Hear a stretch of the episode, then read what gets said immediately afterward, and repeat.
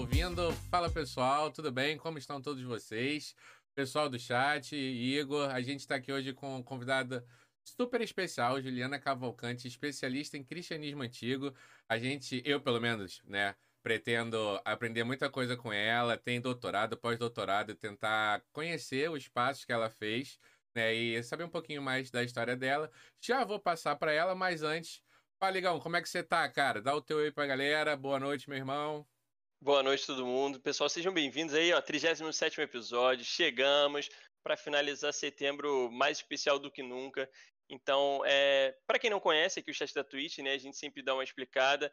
Você tem um chatzinho aqui do lado onde vai estar tá passando o vídeo. Se você está pelo celular ou, ou, pelo computador, você fique à vontade. É só seguir a gente que ele libera para você poder escrever. E aí você pode mandar pergunta, pode interagir com a galera que está vendo aqui também, comentando durante o papo. Fiquem à vontade, a casa é de vocês. Espero que vocês gostem desse papo. E Juliana, mais uma vez, agradecer aí pela presença. É, muito feliz por você ter topado e estar tá participando. Boa noite, seja bem-vinda. Boa noite aí, galera. Né? Boa noite a todos e a todas que nos escutam. É um prazer estar aqui, né? E estou animada aí. Já gostei do fundo aí de vocês, né? É chique. Então, assim, e dando, puxando mais para o lado da Marvel, então gostei.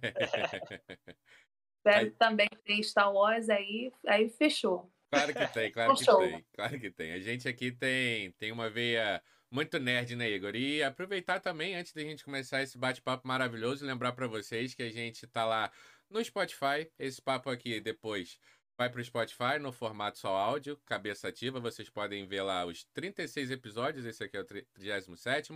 Tá no YouTube, cabeça ativa, todos os episódios com imagem, se você prefere o, o mesa cast, o da imagem. Tem também o corte do Cabeça Ativa, que é o formatinho de pila, que são os episódios menores. Tem TikTok, Instagram. Estamos em todos os lugares. A Ju também tem Instagram, Juliana Cavalcante. Também tem o um canal do YouTube dela, Juliana Cavalcante. Ela tem mais coisa, mas que a gente vai aprofundar e descobrir aqui ao longo do episódio. Certo, pessoal? Então podemos começar então. Ju, como a gente estava conversando anteriormente, é, aqui no Cabeça a gente sempre gosta é, de conhecer um pouquinho mais do convidado, entender um pouco mais a história lá atrás, para ver que. É, entender essa trajetória, né? Hoje está a Juliana fazendo um conteúdo de qualidade que a gente está vendo, é, de, de, assuntos super interessantes que a gente ficou aqui mega. É, nossa, eu quero saber um pouco mais disso e tudo mais.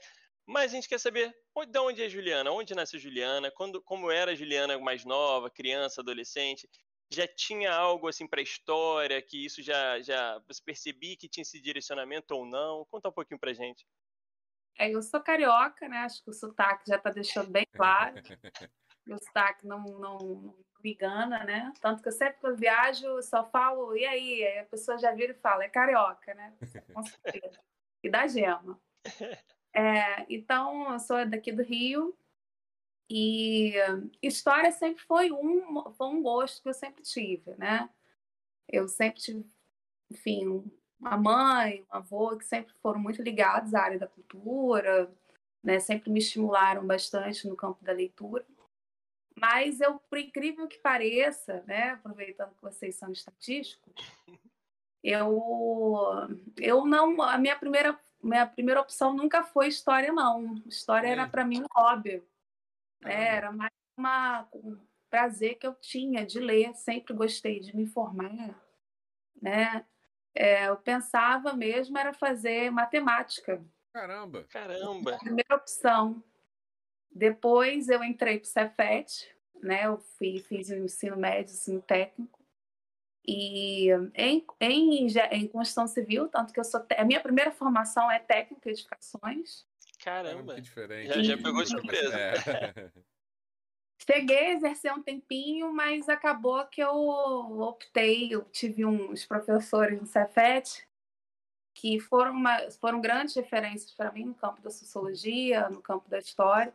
Não que os professores na área de exatas, né, tecnólogo, não tenham sido referências mas me fizeram ver que o meu campo mesmo era mais história do que do que edificações. Fora que construção civil, projetar para mim é excelente. Agora tocar obra, aquela bate-estaca, né? Seis meses eu tive consenso que não era para mim não. Ia ficar estressada e surda. E... Mas você chegou a participar de, de fazer de obra e tudo mais, assim, acompanhar? Cheguei, cheguei a trabalhar um pouco, mas depois eu vi que não, é, no campo eu vi o quê? A parte teórica eu amava. Nossa, cálculo estrutural. Até hoje eu lembro, né, o básico assim. Não vou dizer que eu sou uma especialista, lógico, mas por exemplo, é, eu não sei, eu sei como você eu toco bem a reforma da minha casa, por exemplo. Mas é, não vou, não sou mais a técnica que eu fui no passado, logicamente, né? Afinal de contas, já tem mais de 10 anos. Mas eu, até hoje eu acho fascinante a parte do cálculo, né? o cálculo estrutural, a parte dos materiais, né? Porque tem todo uma, uma um conhecimento ali por trás, né? Sim. E é o que eu falo, né? Eu acho que tanto a diferença para mim da história quanto, por exemplo, da engenharia civil, eu acho que você nas duas você mata pessoas. Só que a diferença é que você mata vendo, né? Se você errar o cálculo estrutural, já era, você mata ali todo mundo. Agora, na história, né? Nessa área da educação, você mata a pessoa, mas a pessoa continua viva, então você mata ela internamente. Então, você matou a possibilidade de um cidadão, um cara que tem consciência política, né? Então, mas no horizonte é a mesma coisa. Caramba, e na parte da matemática, Gil, que você tinha falado de cara, a vontade era ser professora de matemática? Você tinha esse sonho ou era mais voltado para estudar matemática? Não, sempre gostei da área de, de educação. Uhum. Sempre gostei. Sempre lecionei, né? É, sempre fui, inclusive na quando eu venho de família católica, também, né? Fui catequista, que eu sou é, então, assim, sempre gostei da área de educação, uhum. sempre foi o meu, sempre foi uma paixão. Mas eu adorava, nossa, sempre gostei de matemática. Acho, a, a, só que eu percebi com o tempo que eu estava tipo, gostando mais de física que matemática, porque a física tem um, tem um conceito, tem uma ideia, né? Matemática Sim. é mais operacional, né? É uma ferramenta, é um, né? Isso, exatamente. Aquilo que você aprendeu é muito mecânico. Ela se repete, né? Tem um padrão. Então a física não, a física já tem uma tem mais teoria por trás, né? Sim. Quando você vê os conceitos da física e vê no dia a dia, né, eu acho que acaba atraindo mais ali o aluno, né? Você vê as coisas acontecendo na sua frente, entendendo que, né? Até porque a própria, a própria, os próprios exercícios de matemática são muito surreais, né? É muito aqueles cálculos trigonométricos e tal, são, são situações muito irreais, né? Mas é, e eu gosto né, de muito da área de história da ciência até hoje. É meu meu esposo ele é astrônomo, Nossa, então é, é, ele a gente sempre troca ideias nesse sentido, né? Então a gente sempre está uhum. discutindo. E então assim no, nesse aspecto na área de exatas ela me corroborou para isso, para aprofundar mais no campo da área de história da ciência.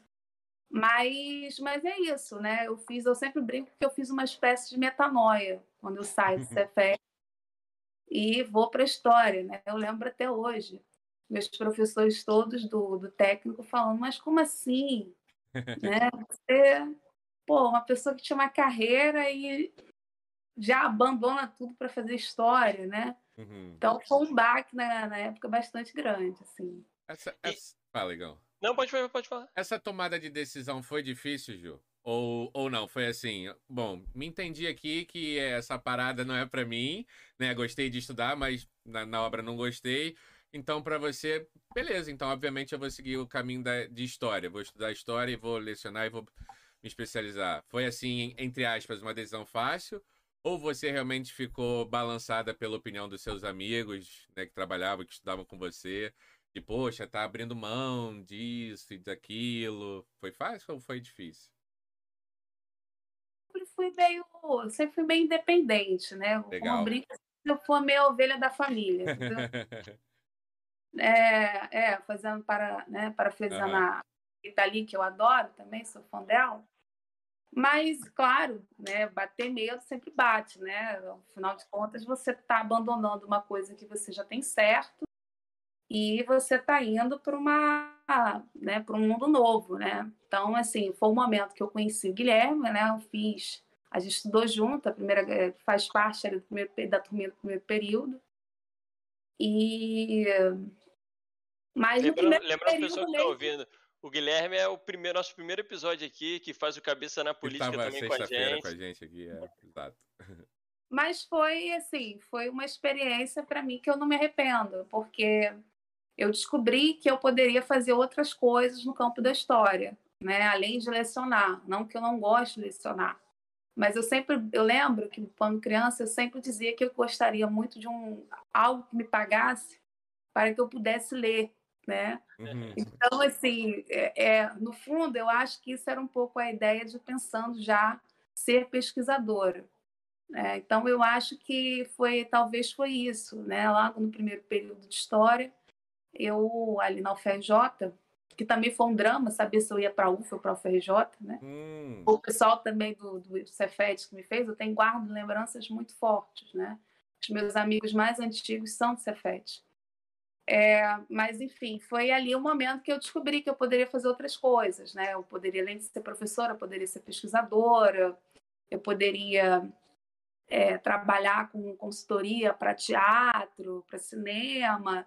Então, assim, está é, tá muito no senso comum que ser historiador é sinônimo de ser professor, sabe? Uhum, sim. E eu acho que isso também é um pouco fruto de políticas públicas aqui do nosso país. Mas, enfim, é um senso comum estabelecido. Quando você olha, ai, coitado, lá é. vai a pessoa desviada, ate, ateia, maconheira, né?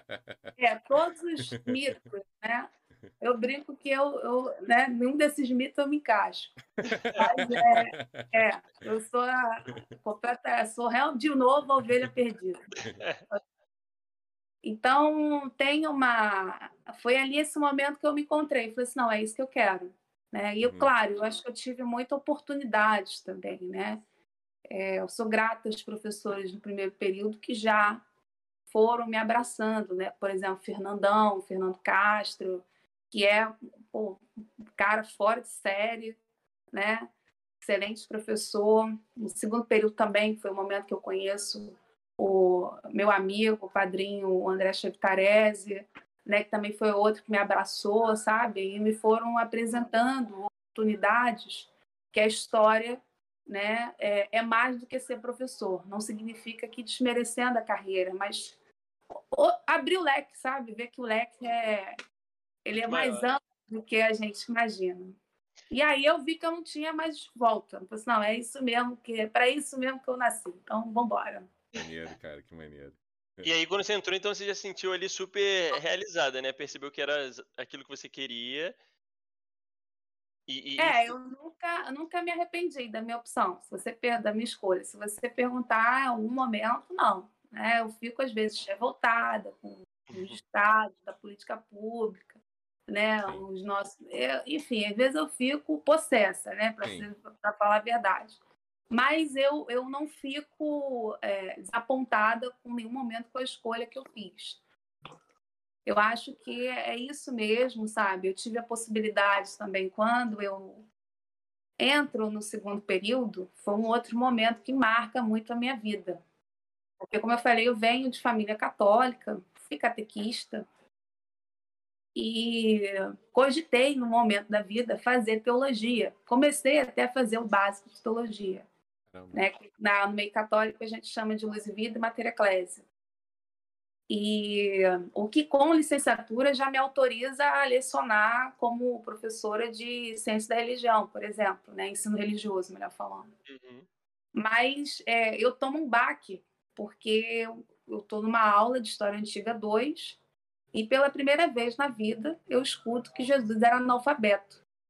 Aquilo me tirou o chão, né? Eu falei, pô, como assim? Né? Eu, caraca, eu sou nascida e criada, estudei, caraca, eu sei, assim, sei uma porrada de coisa e uhum. nunca ouvi falar que Jesus era analfabeto. Que que é isso? Que esse pessoal tá falando? Esse pessoal é maluco, né? Então eu passo um tempo observando o, o grupo de pesquisa do André Chevarese, acompanhando em palestras, faço cursos, leio livros. O primeiro livro que eu li foi o Cristianismo. E eu falei, não, quer saber? E nessa época eu já estava fazendo iniciação científica, porque eu faço iniciação científica desde o primeiro período. Caraca. E eu trabalhava com Brasil, escravidão, século XIX. Então, Caramba. Mudou. Eu faço, eu faço várias metanoias. vida é uma série de metanoias. Sim. E aí eu pego, eu falei, quer saber? É isso que eu quero. É, eu falei assim, pô, por mais que eu gostasse, acho o século XIX fascinante até hoje. Eu adoro o século XIX, porque a pesquisa do Jesus histórico nasce nesse contexto mesmo, do 18 para 19. Mas eu falei, quer saber? O meu papo é isso aí, é Jesus, é cristianismo. Cara, que legal. Então é quando é o momento que eu viro orientando do, né, do André e passo a trabalhar com cristianismos. E então, então já começou na graduação esse estudo e daí foi até, até hoje, né? Sim, não parei mais. Já são o quê? Já são também né, é mais de 10 anos, né? É o momento que eu me desligo de Cefet, eu tenho um intervalo aí curto de tempo, dá mais ou menos um ano, é o momento que eu conheço né, o André, o grupo de pesquisa chamado Jesus Histórico, e a revista também, que a revista hoje, eu, eu, tô, eu sempre brinquei quando eu conheci a revista, você eu ainda vou estar à frente dessa revista. Calhou literalmente, hoje eu estou à frente da revista. Que legal. E, e aconteceu, a coisa foi acontecendo. Eu fui, enfim, eu também, eu nunca fui do tipo de fechar portas, né? Eu, a, pintou um convite, eu tô, tô dentro, eu sou, eu sou, né, é de novo a carioca, né? É, vamos marcar? Já é, né? Só marcar que estamos juntos. Esse é o perfil, né? Fui, então, sempre topei tudo. E o fato de não ter topado, não, nunca ter negado nada, eu acho que também foi a possibilidade de ter me envolvido tanto assim com o grupo. E não parei mais. Foi a graduação, a monografia, depois da monografia o mestrado, mestrado, doutorado e o pós-doc. E, e, me, Desculpa, pode falar, Rafa. É, perguntar, e foi tudo de uma vez, Ju? Foi tipo, foi aquele esquema, terminando um, começando o outro, sem nem dar tempo direito de, de respirar? Foi um emendando no outro, tranquilo? Você conseguiu dar foi, conta de boa? Sim. Eu só tive um, um ano sabático uhum. mais, entre o mestrado e o doutorado, mas porque não tinha vaga, né? Entendi. Não tinha como entrar, então né? Fazer o quê? Não dá, para poder sair arrebentando a porta para entrar. Né? Vai processo seletivo, né? Então eu fiquei fiquei fora um ano, tem um intervalo, mas também não significa dizer que eu me desliguei. Eu, como eu falei, ao longo dos anos, a minha amizade com o André possibilitou também portas do tipo ele me levar para licenciar no FJ, sabe, como professor assistente dele, então, esse um ano eu fiquei exatamente assim, lecionando lá no FRJ como assistente e é, também fazendo a pesquisa, né? Aproveitei para levantar a documentação, porque eu faço uma mudança também do, do, do tema do mestrado para o tema do doutorado, que o tema do doutorado é muito mais no campo da arqueologia. Foi um ano também que eu comecei a escavar, né? Então, eu me aproximei do pessoal da galera do Museu Nacional, também pela ponte, de novo, do meu amigo do André, né? Do amigo e orientador. Uhum. Então, é, foi um momento que eu digo que é um ano sabático, porque eu não estava no doutorado, mas em uhum. contrapartida, é um momento que eu também estava ali me estruturando para algo que eu estava me preparando para o doutorado. No, mestrado, então, Gil, você é, estudou mais o cristianismo propriamente dito? É isso ou eu tô falando besteira? Não, a, a diferença é, só, é, é, só, documental. Sempre foi cristianismo. Entendi, né? entendi. É, sendo mais claro, graduação e mestrado, Paulo.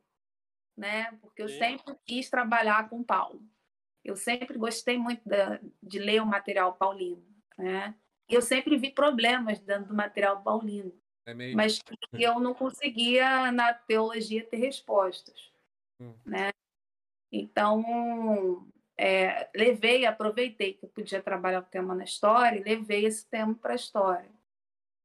E no doutorado, não, no doutorado eu já trabalho um diálogo mais com arqueologia, trabalho com cultura material, e aí eu vou estudar a mais antiga casa-igreja que a gente tem notícia, que é datada do século III e está hoje é, localizada na Síria, né? Que eu nem sei se tem alguma coisa de pé por conta da guerra. É Desculpa é aí, mas não deve ter.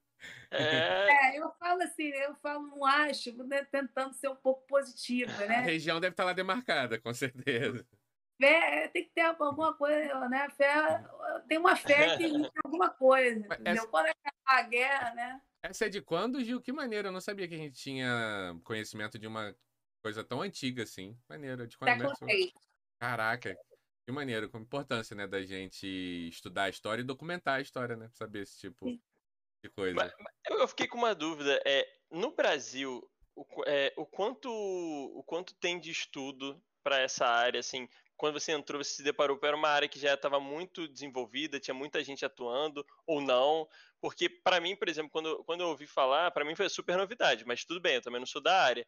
Mas é algo que é muito interessante, é algo que se discute muito, muitas pessoas falam, mas muitas vezes sem embasamento. A galera é... fala muito no Fla-Flu, né? Sem conhecimento. É, muito na emoção é, e um pouco é. na. Técnica futebol, sem, todo mundo é técnico, todo mundo é, é atacante. Todo mundo Cara, sabe. Se eu estivesse lá, eu tinha feito gol, com certeza. Né? Primeiro, de pau. Mas é, a gente ouve muito isso, né? Muito tipo, ah, todo mundo sabe onde Jesus nasceu, todo mundo sabe quem era Jesus, que o cara era gente boa, que era assim, assim, assado. Mas pouco dessa parte, realmente tirar um pouco da emoção e vamos olhar o que, que a gente tem, né, para analisar. Qual era a sua, sua percepção? E qual é, né, hoje? Como é que está isso? É, a pesquisa do Jesus histórico no Brasil, em universidades laicas, ela existe há, há pouco mais de 20 anos. Né? E o fundador, do pioneiro dos estudos no Brasil, é o André Leonardo Chevitarese, que foi uhum. né, orientador. Então, eu tive é, essa oportunidade de conhecer o próprio pioneiro Caraca, e também a galera que ele já estava ali formando. Por exemplo, quem me fala que Jesus é analfabeto não foi nem ele, a disciplina era dele, mas ele naquele, naquela época ele tinha viajado, tinha pedido para o assistente dele, junto com, dois, dois alunos dele que como estavam como assistentes, para darem uma disciplina. E na época chamaram Laí Amaro, que é maior, a nossa maior referência no país em oralidade e memória, sobre cristianismos também. E é ele que fala: olha, Jesus é analfabeto. Aquilo me cai como uma bomba. Uhum. É, é, foi um negócio assim horroroso. Mas não, é porque você não tem noção. Imagina, uma pessoa estava aqui, eu deveria estar com na minha aqui, no máximo 20 anos, 21, né? é, nasci e criada da igreja católica, sempre me envol... sempre envolvida, nunca tinha ouvido uma parada dessa, aquilo foi um choque, né? Aquilo uhum. desmoraliza. Mas foi ele que fala, então assim, ele já tinha vinha formando algumas pessoas, né? O Lai Amaro, o Daniel Juste. Ah, já existia a revista Jesus Histórico. A revista Jesus Histórico, ela está é, tendo uma atividade ininterrupta desde 2003. Né? Eu assumi em 2013 a Jesus Histórico. Então, estão aí, né, um tempinho já.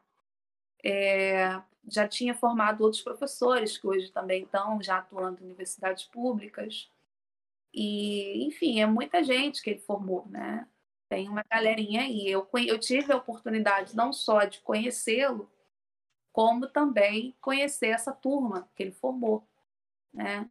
Então, para mim, foi, foi, foi muito gratificante, porque eu sempre brinco, né? Que durante muito tempo, como sempre foi muito tempo, eu, os meninos, né? Porque eu era a única mulher ali do meio, então sempre apelidei eu, os meninos, né? É, então, essa, esse convívio com os meninos foi muito bacana, porque gerou muitas parcerias, né? No momento também que eu faço viagens, eu já começo a viajar falando do tema assim que eu entro no mestrado, minha primeira, eu lembro até hoje, minha primeira viagem foi para Macaé, para UF de Macaé, para falar para a galera de direito. Então foi, foi bacana, porque gerou produções, gerou livros, né? Hoje, por exemplo, tem um livro organizado com o Filinto, que é um outro orientando do André também.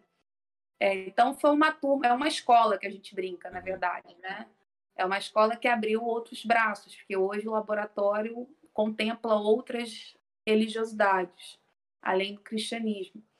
Mas foi isso, né? Então tem, tem um grupo bastante consolidado. Eu diria que é, esse, esse grupo consolidado, né? essa figura do André, ela se ramificou em outros braços, porque outros professores que não foram orientados pelo André, mas já lendo a bibliografia dele, a revista, né? Que essa revista é feita parcerias, é, inclusive com professores né, de universidades internacionais. É, eu brinco, eu brinco muito com, com os meninos sacaneando, porque é, o momento que eles trazem, por exemplo, John Crossan, que é uma principal referência para a gente hoje, no cenário internacional, é, isso foi em 2007. É o momento que eu entro pro Cefete. Aí eu brinco com ele. Enquanto eu tô lá, tô lá brincando de carrinho, tô lá é, me divertindo com o lançamento, que é nesse momento mais ou menos que sai o Homem de Ferro, né? Vocês estão lá falando, né, de Jesus com crossa, né? Então aí eles ficam assim, é, está ficando velho, né? Teve essas piadas entre a gente. Então, é, é, tem uma, um núcleo já bastante consolidado, né? E essa galera aí hoje tem o quê? Você tem pesquisas já bastante sérias sendo desenvolvidas no Piauí, por exemplo, né? A gente vive um momento de dispersão. Alguns alunos dele passaram, Pará, por exemplo, Daniel Justo hoje está no Pará. Então, a gente vive, eu diria hoje, um momento de dispersão, né? Está saindo da região do Sudeste e está se propagando. Tem professor, tem uma professora Mônica Silvates no Sul, né? Então, a gente tem, tem vivido esse boom aí e é um tema é já, eu diria, bastante consolidado o tema da história. Não tem como não se falar nesse tema, né? Eu acho que hoje o que a gente vive, o grande desafio, é mais a popularização. É, sair dos muros da universidade para, né, enfim, para o público em geral, né? É uma preocupação aí muito nossa hoje, né? Não, e, e... Muito tempo aí de estrada, mas tem uma galera que, como vocês acabaram de falar, nunca tinha ouvido falar desse tema. Não, né? é. É, total, é uma coisa que eu acho que é total ainda muito recente para muitas pessoas e muito tabu também, né? Porque como, como envolve religião de, de, de muita gente tudo mais, querendo ou não mexe. Então tem aquela coisa que é meio que intacta, né? Tipo, ah, não mexe aqui no meu, porque só que você, enfim, é, é, é difícil. Mas eu fico pensando também, é, para estudar isso aqui no Brasil, é, sendo que a maior parte das fontes vem de fora, né? Porque, enfim, da, da, onde veio Jesus e tudo mais. Como é que vocês fazem para isso? Eu sei que hoje tem muito acesso, né? A internet facilita muito, mas qual é o limitador que você acha que, que, que, tem por não por estar no Brasil e não estar, por exemplo, mais próximo dos locais lá históricos e tudo mais? Que, enfim, deve ter uma galera em cima é, é, é estudando. Quais são os limitadores para vocês e, e, até que ponto vocês já, já tiveram algum tipo de excursão para fazer estudos lá, no local? Como é que é isso? Não, eu diria que hoje a maior dificuldade, aí eu sou muito crítica às universidades, né? É, é a ausência de bibliotecas, né? Assim, acaba que todo mundo tem sua biblioteca própria. Né? O André sempre fala, não, tem mil poucos tantos livros, né? Eu também, eu já estou, também, claro, não tenho uns pouco tanto, mas eu posso dizer que eu também estou na casa já acho que de 200, 300 livros. Caramba, sabe? Então eu tenho que montar. Eu, eu acho que esse é o, é o grande problema, né? É você não ter uma universidade, seja ela pública, privada, né? Eu falo muito no público, porque, enfim, eu defendo a universidade. É, mas você não tem uma biblioteca né, que possa ir e ah, vou pegar esse livro aqui hoje porque esse livro é central. Né?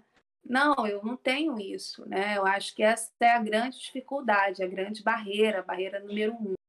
Então a gente faz um verdadeiro, né? É uma verdadeira loucura que eu falo, que é comprar livros, é importar livro. Uma fortuna, né? É. Ou então é, é usar os caminhos, né? Sim, claro. Eu não vou ficar falando aqui para ser presa, né? Quero usar meu réu primário, quero gastar meu réu primário. É, tem coisa mais importante para se gastar o primário. Então, assim, é. Então, é, aproveitar, é, esperar amigo. Assim, ah, pô, tô fazendo, vou fazer uma viagem, vou fazer um sanduíche. Opa, pô, lembra de mim aqui, ó, tem referência aqui, ó. Tá? Então, pô, então, fiz muito, nossa. Eu sempre digo que os meus agradecimentos é para agradecer a galera que vai e volta. Porque não dá para eu trazer tudo. Então, quando a galera vai, traz aí para mim. Esse eu diria que é o grande primeiro desafio, né? É a nossa barreira. Eu acho que, acho não, tenho certeza, né? A gente tem que parar um pouco essa cabeça de colonizado e dizer que as nossas produções estão atrás. Não, nossas produções estão tete a tete. Não é à toa que você vê que o grupo é citado lá fora já, entendeu? Bacana. Então, já fez parcerias, né? Então, eu acho que, é, do ponto de vista teórico, metodológico, né? A gente é tete a tete. A nossa defasagem mesmo é uma biblioteca.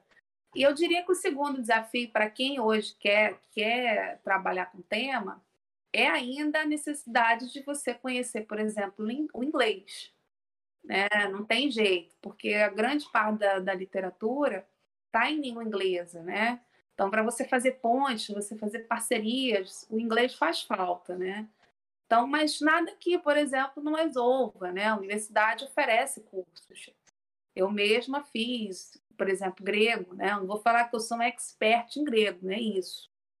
Mas eu me viro, eu faço Sim. minhas traduções, entendeu? Então, assim, eu, toda, eu sempre digo que toda vez na Bíblia que você tem uma nota de rodapé, desconfie, porque foi ali foi o momento que o tradutor entrou em desespero, em pânico, para arrumar aquela confusão. Então é, é, aí que você tem que olhar para o grego para você saber o que, que tá, o que realmente está sendo dito, sabe? Entendi, entendi, então assim, o grego faz falta nesse aspecto. Então são essas coisas, mas nada que você não consiga resolver aqui, entende? Uhum, então porque a universidade já tem curso de grego, você consegue fazer. Ah, não sei idiomas, pô, faz um curso de inglês, também a universidade tem, né? Por exemplo, eu sempre cito como uma grande referência nesse aspecto uma amigona do Luiz, que ela também é astrônoma. Cara, ela foi aprender inglês na marra quando ela entrou para fazer astronomia, sabe? Hoje ela é fluente, hoje ela está lá na NASA. Caraca, que legal. Então, assim, é muito bacana a trajetória dela. E ela vem de classes sociais mais baixas, né? Uma mulher negra, então, tipo assim, ela deu uma volta. Então, assim, tem possibilidades? Tem. Eu diria que o pior de tudo mesmo, então, nesse aspecto, de todas as barreiras, é o, é o de fato, a nossa biblioteca. Né? Que aí você tem que ter essas bibliotecas particulares para fazer, fazer essa produção. Você não tem uma, uma, uma biblioteca, uma grande biblioteca que você possa facilmente consultar. E a gente vai vendo que essa dificuldade ela aumenta quando você sai das grandes capitais. Né? Porque quando eu viajo muito, sempre a pergunta que eu escuto é: Poxa, mas como é que você teve acesso a esse documento? Como é que você teve acesso a esse livro? Uhum. Sabe? Então, é aí de novo o problema da biblioteca aparecendo, né? Sabe? Uhum. Então, eu acho que esse é o grande desafio hoje. Mas, no mais, tudo aqui é fácil de ser resolvido. Então, não tem por que não. E também, claro, a gente vive hoje um momento muito crítico no nosso país do ponto de vista econômico, político. Então, eu acho que isso também afetou muito as pesquisas, né? As ciências humanas, vocês também são humanas, né? É...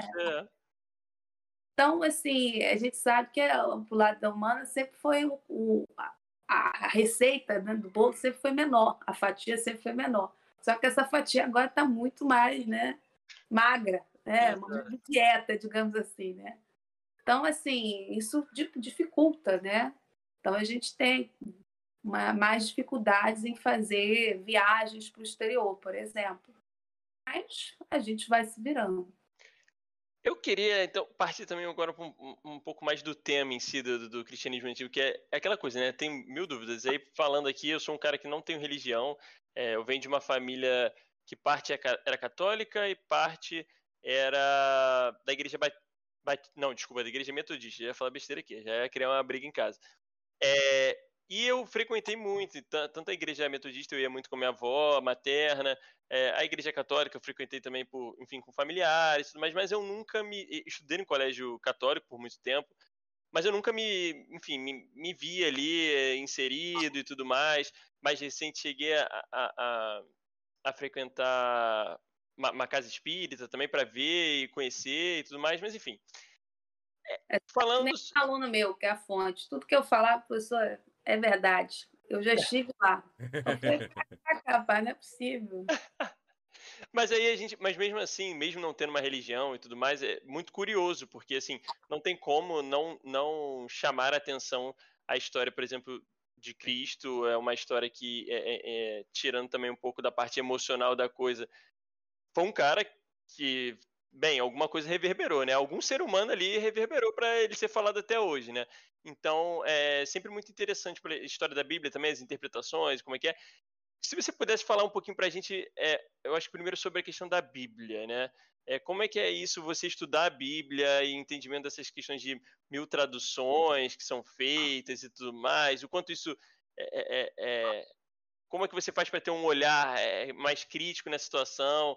De falar, que nem você falou, quando tem uma notinha de rodapé, que ali o tradutor já se perdeu. Então, quanto isso hoje já tiveram mil modificações, né? Como é que é isso? Explicar para a galera que está ouvindo a é, gente também não primeiro, tem esse conhecimento. O primeiro desafio é é, eu sempre brinco, né? Que a, a, frase que eu tenho usado muito, desnaturalizar é preciso, sabe? Essa ideia de tornar Jesus excepcional, Paulo excepcional, elas são uma grande barreira, sabe? Porque tira esses personagens do chão histórico delas. Né? Jesus é um, um camponês, letrado, já judeu do século I.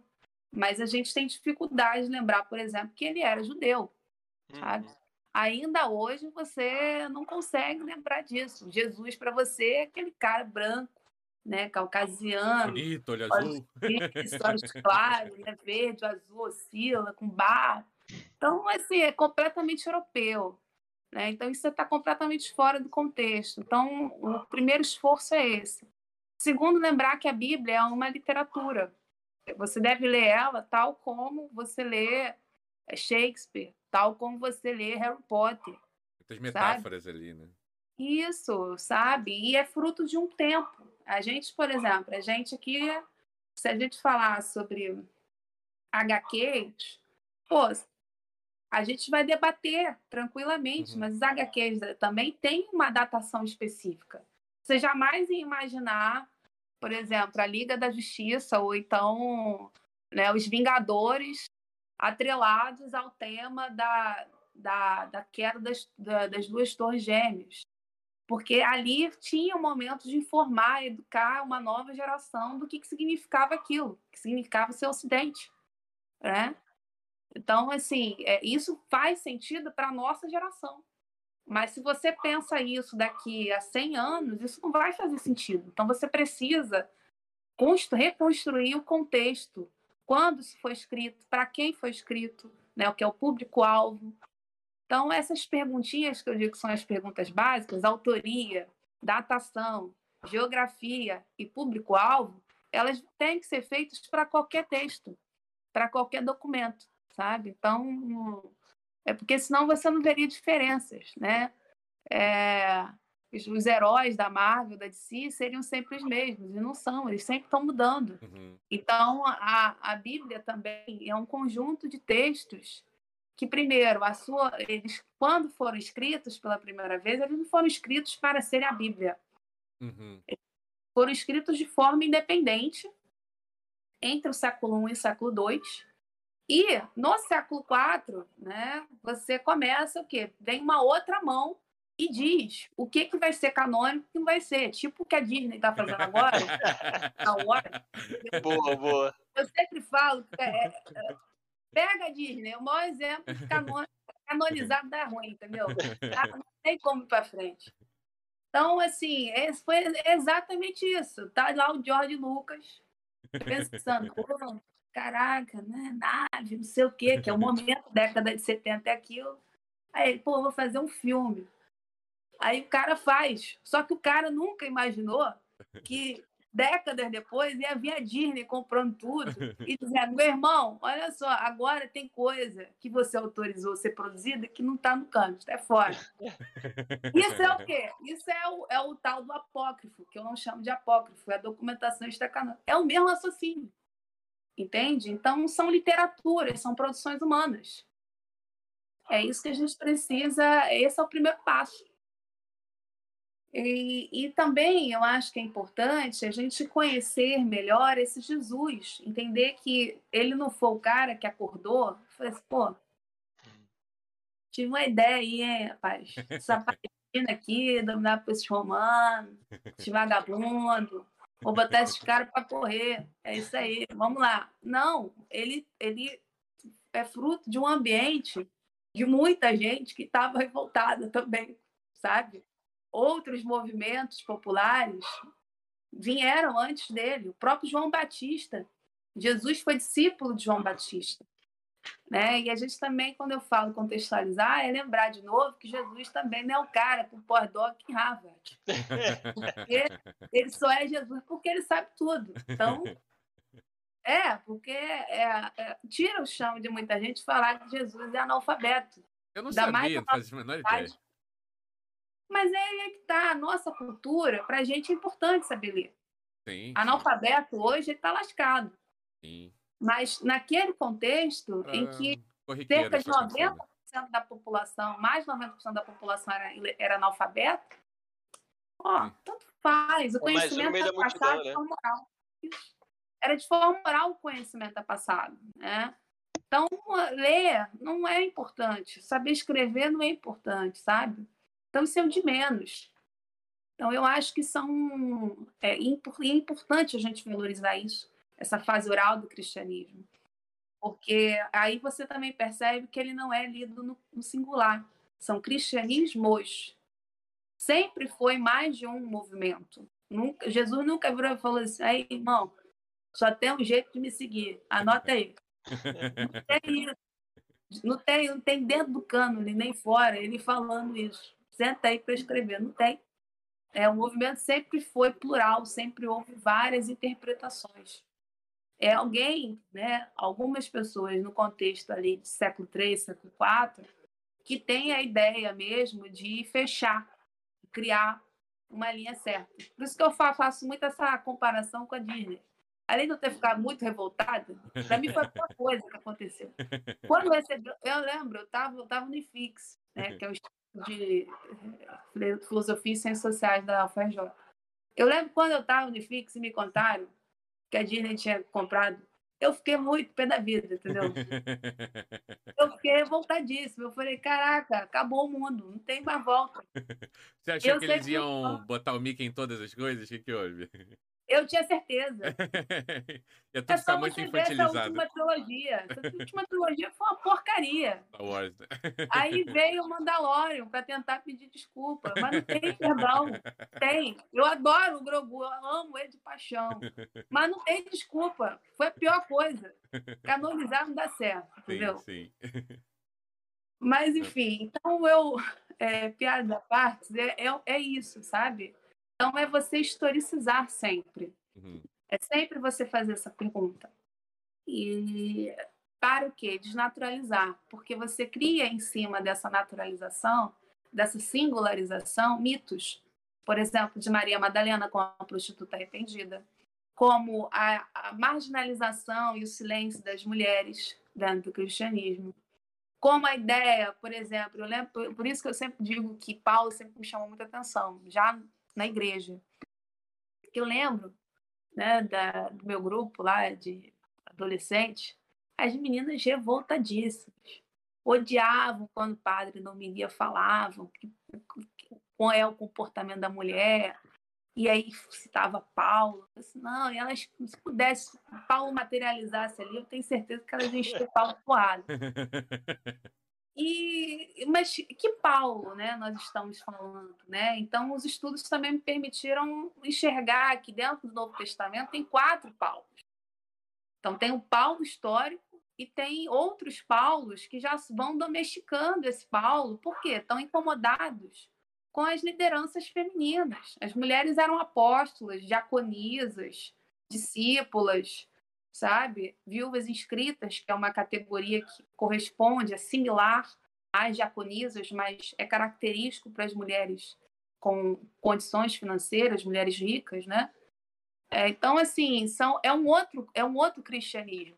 Mas esse cristianismo incomodou a autoridades, o quê?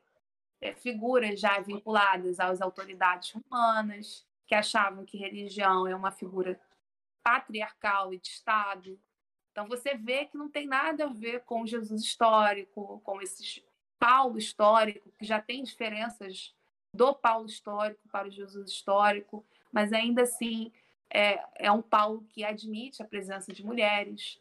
Né? Você vê lá Paulo citando Júnia como apóstola. Mas o incômodo, por isso que eu falo que nota de rodapé é importante para a gente ver onde tem problema. Porque Júlia incomodou tanto que transformaram ela em um homem trans, né? Porque a mulher virou homem. De Júlia virou Júnior. Júnior.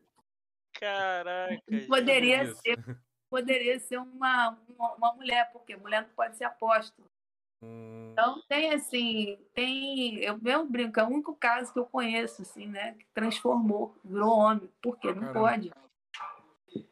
Então, isso tudo é, é o quê? Isso tudo já é o, é, o, é o cristianismo paulino? É o Jesus histórico? Não, isso já são leituras que vêm depois, a posteriori. né? Exato, que estão mexendo no texto. Então, a gente também precisa... É, eu não estou aqui, lógico, para derrubar a fé de ninguém. Falei assim, uhum. gente, deixa de crer, não é isso. Você tem a sua fé, viva plenamente. Mas, do ponto de vista histórico, a gente precisa acompanhar esses processos históricos, que são também essas intervenções, essas interpolações. E essas interpolações elas são tão claras para os autores ali do século I, século II, que em Apocalipse, né, o chamado João Visionário, ele ameaça, ele fala assim, ai daquele que mexer nesse texto, porque ele já sabia o que eu mexer no texto dele. ele, ele roga todas as pragas possíveis. É, é quase aquela cena, sabe, da mudança de, de hábito, quando as freirinhas querem pegar o helicóptero, é, aí elas começam a jogar toda, tá? vai cair Sim. cabelo, não sei o quê. É o, é o autor João Visionário fazendo lá em Apocalipse a mesmíssima coisa. Por quê? Ele sabe que vai mexer, então ele ameaça. Então, é, é, é a gente precisa, nesse aspecto, então, trazer para essa, essa humanidade. É um texto né, que deve ser lido. Para mim, não importa se você é religioso ou não. Por quê? Porque, caraca, tu tá no Ocidente, mano. Sabe? Vocês que gostam de vocês também são geek, vocês sabem as referências que tem. A Marvel tem um Deus, tem um Jesus também. Sim. Quer dizer, pô, da onde estão tirando essas coisas? Sim. Sabe? É, os nossos direitos, né? A nossa vida ela é toda estruturada a partir desse texto fundante.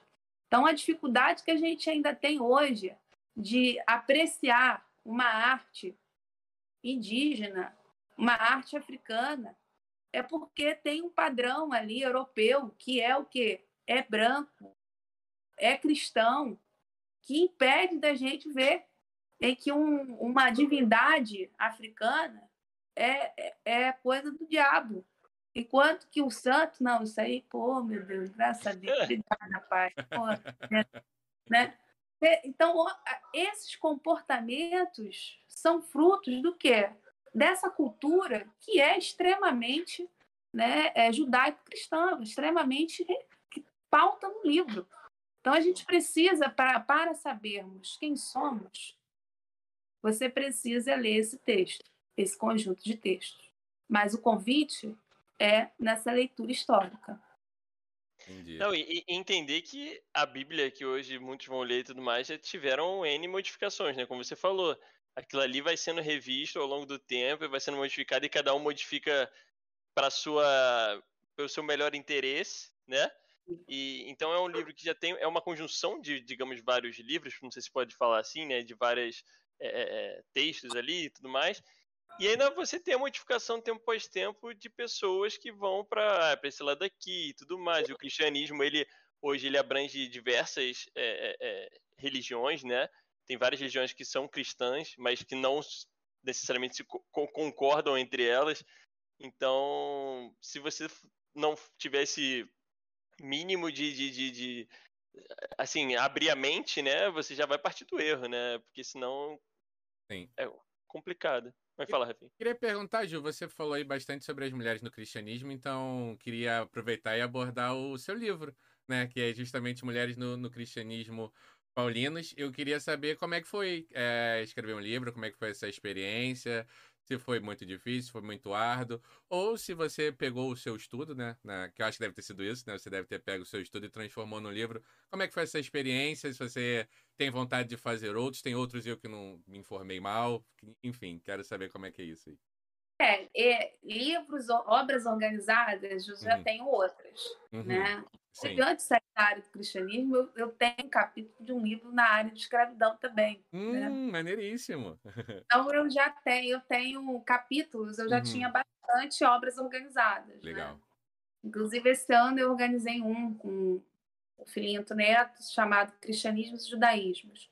Mas Mulheres foi a minha, é a minha primeira obra autoral mesmo. É aquilo que eu sento mesmo, não. Tchau, gente. Escrever com uma mão só. Maneiro. É, foi uma experiência muito bacana e que também é, é fruto um pouco dessa, dessa inquietação que eu tinha já nos meus tempos ali da adolescência, né, em ver essas, essas contradições, essas anti, essas coisas que não estavam batendo, não é possível né? Porque ou o Paulo era esquizofrênico ou tinha alguma coisa errada ali. É, porque não pode uma pessoa um lá tá defendendo aqui uma questão e outra, de repente, não. Uhum. Fica calada, entendeu? Ser submissa, minha filha. Não fala, não. Então, foi um pouco isso, sabe? Eu quis é, trazer um pouco esse debate, mostrando que, primeiro, esse cristianismo paulino também não pode ser visto no singular. Então, é mais de um. Comunidades também acionam o nome do Paulo, mas com outras interpretações, são completamente diferentes do Paulo histórico. E também entendendo que a documentação Corpus Paulino, tanto canônico quanto extracanônico, ainda é uma grande referência para se resgatar essa história das mulheres dentro dos cristianismos. Eu costumo dizer que a história do cristianismo antigo é uma história das mulheres. Então, se você não leva em consideração as mulheres, você pede isso. Você está trabalhando o que eu chamo de cristianismo imaginado, né? um cristianismo inventado. E é, então esse foi, foi, foi assim a, é a proposta do livro, né?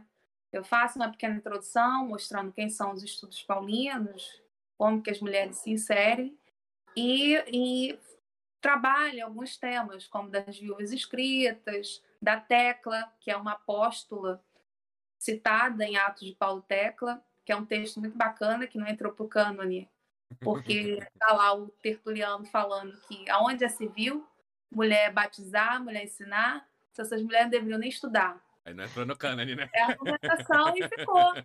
Legal que ficou. Eu falei assim, não, beleza, todo mundo concordou, tem razão, não pode. Saiu. Então foi é um pouco isso, é, um, é uma, eu diria que esse livro é um livro pequeno que eu pensei, que eu também pensei em atingir um grande público. Uhum. Né? Eu não queria que esse livro se restringisse só a um ambiente acadêmico, só para ser lido pelos meus pares. A minha ideia, por exemplo, vocês que não são da área de história, vocês possam, pô, peraí, quero entender um pouco esse tema. Bacana. Abre e lê com tranquilidade. Então também fiz como uma introdução mesmo, não Legal. é um livro muito, né, muito grande, né? E, e eu tenho pensado muito nessa vibe, né? Eu tenho outros livros aí a caminho também. Oh, que legal! Mas é, eu confesso que a, o desafio é. Às vezes é aquilo, né? Tem, tem, tem que estar inspirado, né? Nem sempre a inspiração bate. Mas eu estou trabalhando agora para produzir um livro, é, do modo geral, mais amplo, Mulheres nos Cristianismos mesmo, que eu posso pegar o campo ali no, dos evangelhos, né, a relação de Jesus com as mulheres, e um outro sobre o Paulo histórico. Né? É, são os dois livros aí que eu tô, tô trabalhando aí, são minhas próximas publicações. Mas isso só para o ano que vem. Esse é antigo. já escrevi muito. Eu mesmo falo, o Lattes já está já tá satisfeito. já paguei a conta. Maravilha. Eu vou aproveitar então que estamos falando de Paulo também. Tem uma, uma pergunta, na verdade é um pedido para você falar sobre do Gui, o Guilherme, uhum. que, que estudou com você, que ele comentou o seguinte. Aproveitando sua experiência em Paulo de Tarso, gostaria que você comentasse acerca de três pontos das tradições paulinas que se tornaram fundamentais para o cristianismo até hoje. É, já, já, comentando aqui, é historiador, né? Já vem tudo com embasamento ali. tudo pautado, tudo, tudo certo. Vamos lá para os três tópicos. É, primeiro, a interdição das homossexualidades masculina e feminina. Eu acho que o tópico por tópico é mais fácil, né? Porque se eu falar tudo aqui também pode complicar. É, é bem capaz de eu esquecer. Você fala que eu respondi tudo, respondi tudo, né? Senão, não, então. então, a homossexualidade em Paulo, não, é, eu sempre digo isso. Paulo, com relação, o Paulo histórico com relação às mulheres, ele, ó, ele tá, tamo junto. Por quê? Primeiro que eu, eu vejo ali que há um, um, um pano de fundo, não é porque o Paulo é bonzinho, não é isso que eu quero dizer, né? Mas porque são, de fato, quem está abrindo o ambiente das casas, né? São mulheres com recursos financeiros. E abrir a, as casas, né, para que vire uma assembleia, vire uma igreja, isso dá status de diácono, diaconisa. E a maioria são mais mulheres do que homens que abrem. Então, é, é esse Paulo depende dessas mulheres também para fundar as suas comunidades. E, além disso, ele também depende de recurso financeiro. Ele próprio reconhece que a FEB, por exemplo, patrocina as viagens dele. Ele fala, olha, ela já ajudou muito, inclusive a mim. Então, a ideia do evergetismo, as boas obras, é muito presente, está muito vinculado às mulheres. Agora, com relação à homossexualidade, Paulo é, é anti-homossexual, ele não admite. Né? Ele é completamente avesso, seja a homossexualidade feminina, seja a homossexualidade masculina. Mas ele também é fruto do seu tempo. Sim. Paulo cita, né, eu não estou querendo aqui defender o Paulo, mas é, é, entender que as falas que ele diz, né, ele quase que em alguns momentos reproduz autores latinos. Sim. Então, tem muitos pontos em comum. Né? Paulo, então, está recitando, está reproduzindo o que ele está vendo. E lembrando que o cristianismo paulino é diferente de Jesus. Jesus é um ambiente rural. Paulo já vive no ambiente das cidades né? é um cara letrado, então ele conhece esses autores, é, ele reproduz o que ele está aprendendo, o que ele está ouvindo. Então, para ele, aquilo dali é errado, pronto, acabou. E, mas eu sempre digo que a gente precisa olhar para outros, outros horizontes. Né? Porque se de um lado você tem um Paulo dizendo isso, você tem a arqueologia trazendo casamento entre mulheres, por exemplo entre pessoas do mesmo sexo. A gente tem epigrafias, a gente tem a arte funerária apresentando essas outras opções. Então, o mundo não é só o que Paulo está pensando. Né? E, além disso, a gente também tem outros cristianismos que já admitem práticas homoeróticas. Né? E eu cito, por exemplo, os carpocracianos. Os carpocracianos são um caso, um, um que, que utilizavam o Evangelho Secreto de Marcos e são um caso que admitem, né? É, então a gente precisa, de fato, de novo, acho, esquecer, né? Eu até fiz uma, uma postagem provocativa outro dia desse tipo, que ali, nossa, foi sessão de porrada, né? Capitalistas, conservadores foram todos embora. Mas pode ir, irmão, pode ir. É, e vieram perguntar, ah, você defende o, né, o homo, né, como é que é? Homossexualismo, né? A pessoa não tem nem é, noção. Não sabe nem... É. Então, é, que eu falo que Paulo não pode ser visto como sinônimo do cristianismo antigo, porque não é o único cristianismo, tem vários cristianismos. Então, cabe a nós olhar para outros modelos, sabe? Então, eu acho que essa é a beleza né, do, do olhar histórico. Então, com relação a Paulo, não dá para salvar, não. Paulo realmente. Uhum. É, porque ele até comenta que os outros dois tópicos eram a submissão da mulher ao homem e o moralismo sexual propriamente dito, a partir do espinho na carne de Paula. Com referência então, a isso. É, o tópico 2, o Paulo histórico já respondi. É isso aí. Uhum. A submissão das mulheres já vem de outros Paulos, que são o quê? Discípulos, são comunidades que é, tomam Paulo como uma espécie de padroeiro, sabe? patrono, uhum. e vão lá e falam. É até engraçado, porque segunda Tessalonicenses é um texto fantástico para você ver como é que a coisa, né? Ela é, ela é ali, tá, tá em processo, ela é dinâmica. O autor de segunda Tessalonicenses não é o Paulo histórico. Esse já é um texto já datado do século II. Paulo morreu ali nos anos 60, início dos anos 60. Então, a produção paulina é toda da década de 50. E o autor de Segunda Tessalonicenses fala assim, olha só, tem uma galera aí que está dizendo tem um texto meu que não é meu, não. Porque eu vou falar para vocês a verdade. Eu disse que Jesus só vai voltar depois com uma porrada de coisas acontecer. Esse negócio de volta eminente não existe, não. Ele está desdizendo 1 Tessalonicenses, que é do Paulo Histórico. Hum. Porque o 1 Tessalonicenses, que é a primeira carta do Paulo Histórico, fala que Jesus vai voltar a qualquer momento. Então, que é a parousia, né, que é o retorno de Jesus, você tem que ficar alerta. Porque Jesus vai voltar ali. O outro não, ele está dizendo que vai acontecer uma porrada de coisa e que ele desmente. Ele vai dizer que é a primeira Tessalonicenses não é, não é do Paulo, que é a segunda Tessalonicenses. Ou seja, até isso o texto também está acontecendo. Então, quando você não tem ciência de, desses Paulos, isso vira uma loucura. Que você vai dizer o quê? Pô, ele é maluco. Ele está querendo dizer que o próprio texto dele está errado, né? Não, não é isso. É porque você tem uma outra pessoa dizendo. E... loucura. É, é, mas uma leitura harmonizada, você não consegue perceber essas coisas.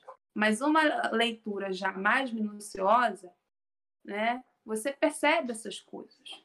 Ou então, como eu ouvi né, mais recentemente, não, eu até percebia, mas o medo de dizer que eu poderia ir para o inferno, isso, aquilo, ou virar um herege, eu não avancei nessas questões. Poxa vida. Eu queria entrar exatamente nesse tópico aí, eu vou fazer aqui uma conexão, porque eu queria saber até como é que é a recepção é, com você nos vídeos que você faz, né, nos conteúdos que você é, é, divulga, que eu imagino que deve atrair muita gente curiosa para saber e conhecer, mas também deve atrair uma galera é, mais religiosa, fervorosa ali, e que acaba deparando com. com muita esse... fé, né? Com muita fé e talvez não tanto. Não, é, talvez não tanta técnica sobre a ciência que você com estuda. Com muita né? emoção e pouca razão, para ser mais assim. É, mas antes de, de, de, você me responder, responder isso, eu queria só uma, uma pergunta até para a galera entender que vai ouvir a gente depois. Quando a gente fala, por exemplo, assim, ah, o Paulo, o Marco e tal, esses nomes eles são dados por alguém. Né? Não, é, é, não necessariamente é um nome da pessoa lá atrás, né? Não é isso? É só para é, tentar entender. Paulo, a gente sabe que assinou. Então, quando eu falo as sete cartas autênticas, as sete cartas produzidas pelo Paulo Histórico, esse a gente tem a autoria. Perfeito. Mas os textos do Novo Testamento, eles são todos anônimos, ou seja, não, não se assinou. Né? E aí você tem, a partir do século II, um, um esforço por atribuir autoria. Né? E essa autoria também está vinculada a uma tradição de 12 homens apóstolos. Então, quando você não consegue atribuir aos apóstolos de forma direta, alguém que tinha conexão com o apóstolo. Então, como uma ah. forma de legitimar. Mas não é. necessariamente, sem, às vezes, muitas vezes sem prova mesmo, né? Você vai vincula ali para uma questão digamos. É, é... Não, não tem prova nenhuma. Nenhuma mesmo. É, ali é, é, um cara mesmo querendo, por quê? Aquele texto é interessante para a comunidade dele, né? Porque a partir Vamos dar o nome de fulano, tem, né? A gente já tem o processo ali de consolidação das comunidades. Então, aquele texto sai para ele, então, pessoal, esse texto aqui, gente, é muito bom. Inclusive, esse texto vem pô, de um cara, cara do... Paulo entendeu? conheceu. Mas isso todo mundo está fazendo no século II. Né? Até quem não entrou para o cânone. Você vê, por exemplo, os gnósticos valentinianos, tem como Valentino, né, o fundador, os discípulos do Valentino, para dizer que ele era o cara, ele era bonzão, ele falou assim, ó, o, o Valentino, ele foi discípulo de um tal Teudas. E sabe quem foi esse Teudas? Teudas foi discípulo de Paulo. Então, cara, o cara tá falando é. quase a verdade. É, é, o caminho e a verdade, entendeu? Tem que seguir esse cara aí. Então tá todo mundo fazendo isso, sabe? Só que a gente sabe que no final o material valentiniano não entra. Quem entra é quem vocês já conhecem aí. Né? Então, é. esse processo muito próprio ali do finais do século I, quando começa século II. E é um momento processo... também que as mulheres são colocadas para fora, porque as mulheres não estão escrevendo.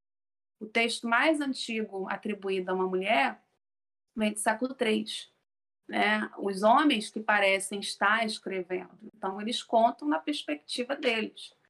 Mas na fase oral, as mulheres que estão dominando. É só você ver Celso, que é o primeiro crítico do cristianismo, reclamando que é uma religião de mulheres, que ele vai falar que é uma desvairada, uma louca, que está falando que o homem ressuscitou, que da onde se viu o homem ressuscitar, né? que está se referindo a Maria Madalena. Então, assim, é, você vê 1 Pedro, 1 Pedro fala assim, mulheres, não fale. O seu marido está tendo problema quando sai, sai de casa. Você converte ele de outras formas, pela demonstração, pelo silêncio. Não fala, porque está deixando ele mal visto. Isso é 1 Pedro. Ou seja, é a mulherada ali falando, a torta direita, né? É um cristianismo realmente muito mais feito por mulheres do que por homens. É, você Nossa. tem a virada né, no século II, que é o momento de final do século I, início do século II, que é o momento de produção e criação das autorias. E aí é uma lógica patriarcal que vence. Não, e isso deve ser muito incrível na hora de estudar, né? Você, eh, você tá ali, pontos, aí você. Né? Nossa, tipo assim, você pegar é. e ver um texto, alguma coisa lá que, que fala, tipo, que não é, não é o texto, digamos, da Bíblia que tá ali, mas é alguém que está comentando sobre o momento da época, né? Então, tipo assim, aí tu fala, caraca, isso aqui deve abrir um. dar um boom assim na mente, né? Tipo, cara. Não, é, é fascinante. Eu diria que é, que é um trabalho mesmo, é, é tipo o Sherlock Holmes mesmo, sabe? Trabalho investigativo. E, assim, fica, só que você fica mil, porque é uma, é uma outra história, né? Exato. É uma história, como a gente é uma autora pós-colonial que eu gosto muito, a Gata Spivak, ela fala que é uma história subalterna, porque é uma história que foi silenciada né? em detrimento de uma parcela, um pequeno grupo que estava incomodado com a, com a narrativa da maioria, sabe? Então, é isso daí realmente é, me enche os olhos. Nossa, deve ser, deve ser incrível, assim, porque só de pensar aqui eu fico, caraca, você descobre um negócio e vê aquilo tudo que eu aprendi ali, ou que foi passado, não tem nada a ver, é outra parada, é uma outra percepção. E, e aí você vai comentando aqui como coisas da, daquela época é, hoje faz muito sentido no nosso raciocínio né, do desenvolvimento humano e tudo mais.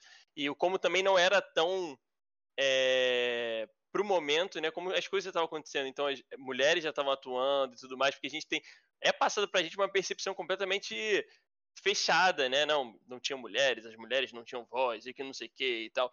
Então isso, isso é muito bacana. Mas Outra, outra pergunta, desculpa, gente, a curiosidade, mas assim, é um tema que me, me, me chama muita atenção, eu fico muito curioso e real. Mas a, a, questão da Bíblia, né? Na hora de juntar vários, vários textos e tudo mais. A gente tem mais ou menos uma, uma época, qual foi a primeira, Versão da primeira Bíblia, Bíblia é, digamos assim, que, que foi a, onde juntaram esses textos, mas tem alguma coisa assim, um momento? Tem, tem sim. Isso também começa ali com o Marcião, que eu sempre brinco, né? Que o Marcião, ele é o autor da ideia do cânone, mas ele virou herege. É, o, cara, o cara da ideia, mas trataram de expulsar ó, rua, vai fora, né? E é, isso nasce ali nesse contexto, século II, segunda metade já do século II, em que ele vai reunir é, cartas paulinas e alguns trechos de, do Evangelho de Lucas. E que ele, de novo, vai dizer: olha só, eu fui discípulo de Paulo.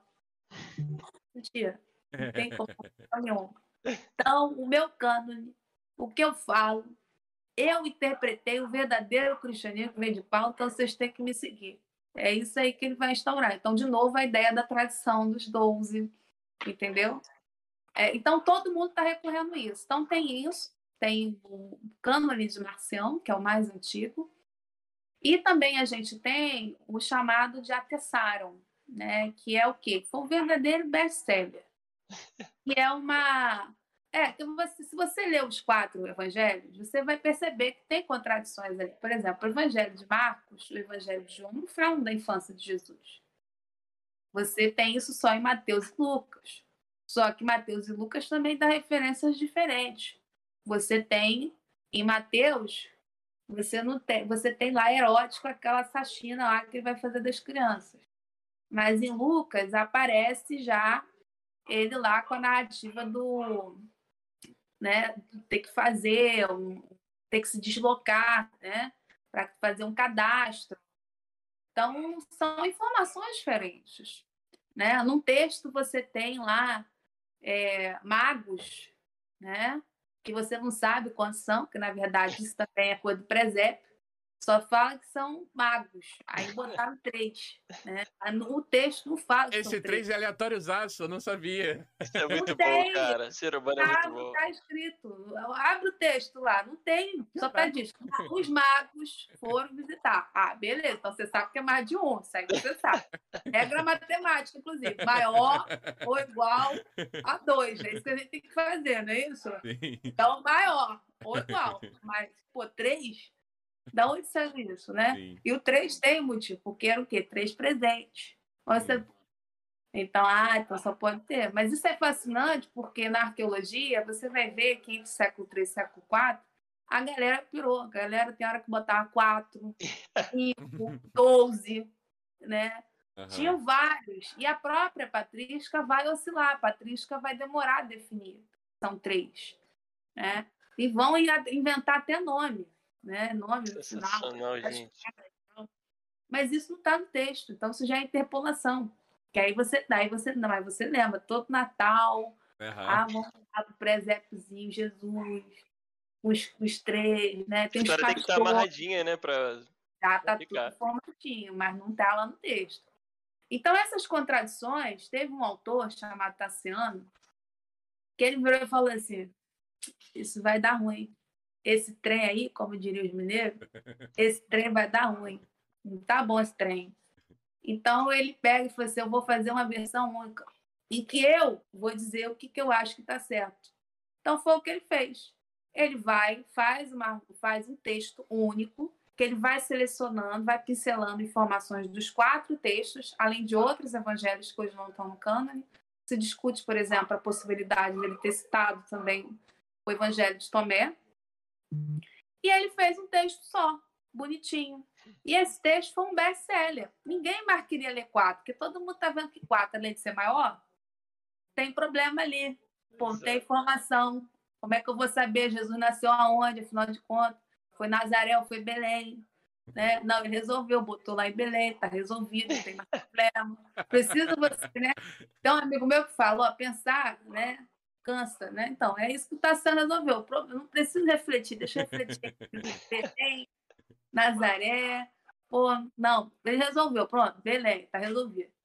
E, e foi um best-seller, né? Tanto que em Europos, lá na Síria, onde foi encontrada a mais antiga casa-igreja, por exemplo, estava o de Atessaro. Todas as igrejas da Síria optaram por ler ou ouvir o de Atessaro e não os quatro evangelhos como a gente tem hoje.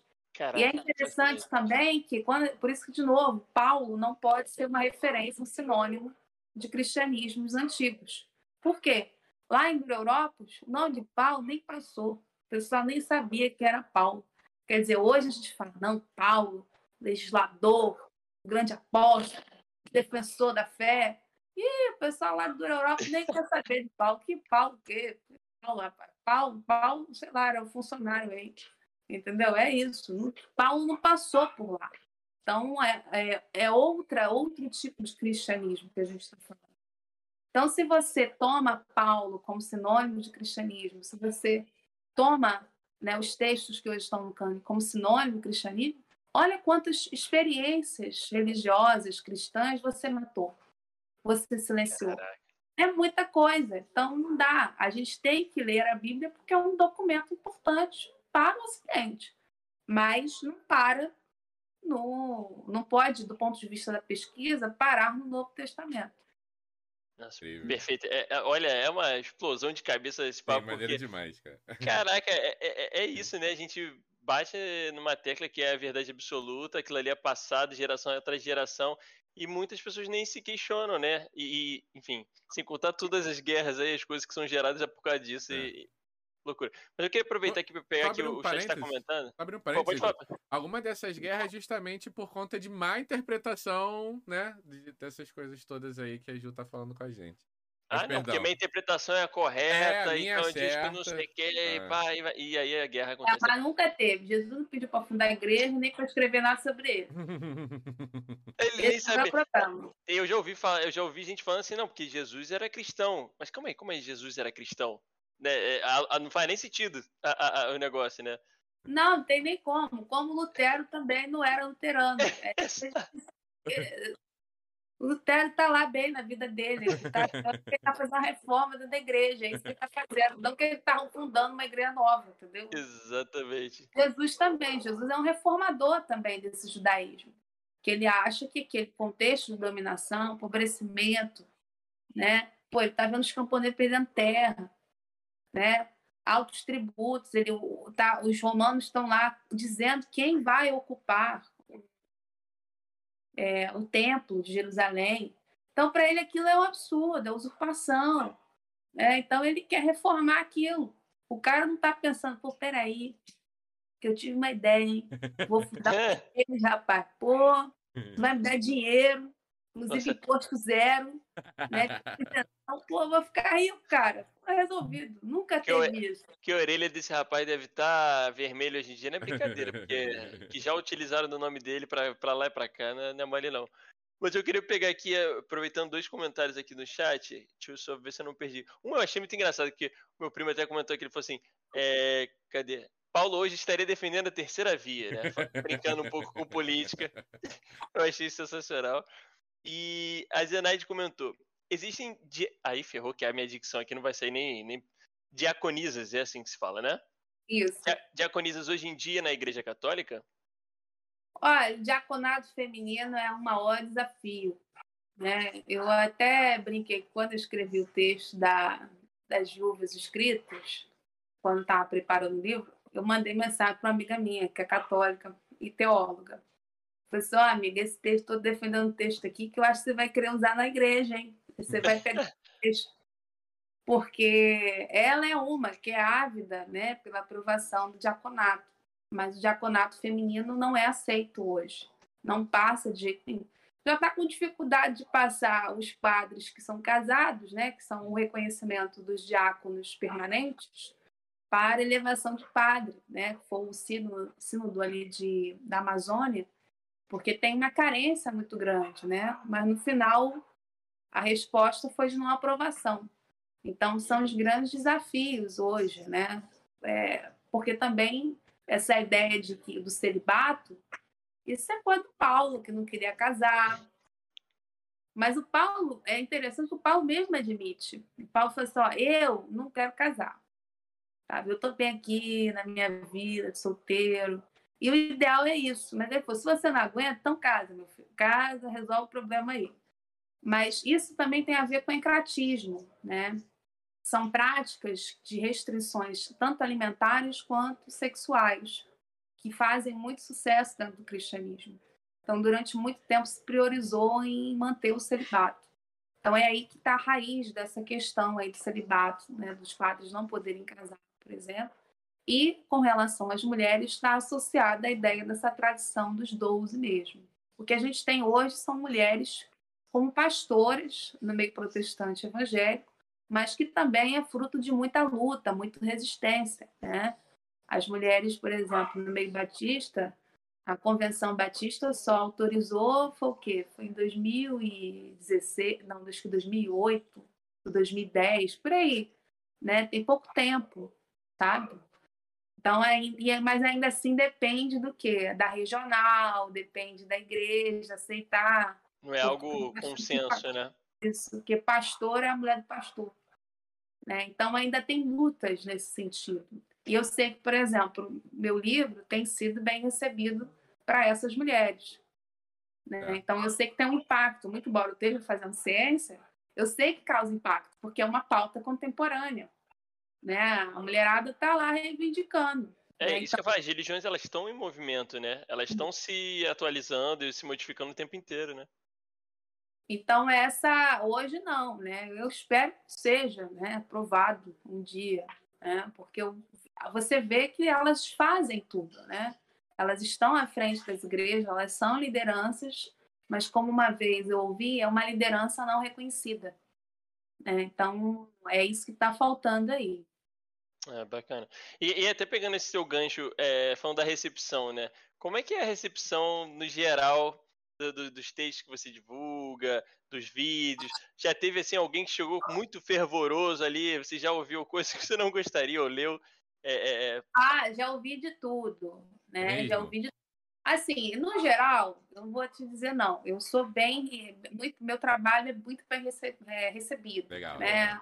Um público ateu, por um público religioso, mas também para um público mais acadêmico, né? Tem uma boa recepção geral.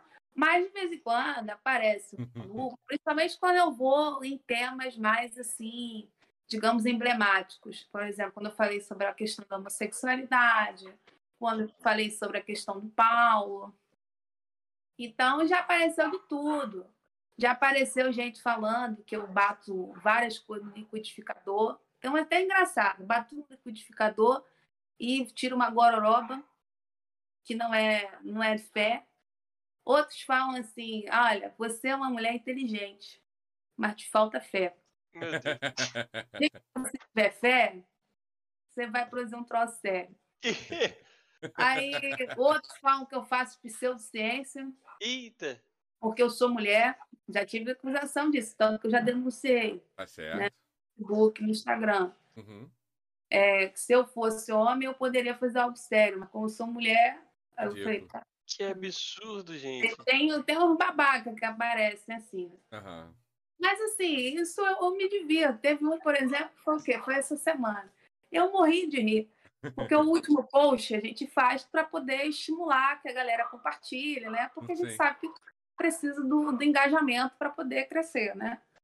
Aí eu sempre, pô, gostou do conteúdo, né? Curta, comente, compartilha. o cara, não, não gostei. Foi muito bom. É bom que ele tá comentando, né? Eu falei, pô, obrigado, o hater que apoia, né? É, pô, o cara tá, o é... cara tá comentando. Comentar também ajuda a entregar é que nem o dislike no YouTube, né? Pô, não gostou, de... mas deixa o seu dislike, não tem problema, não. Ajuda.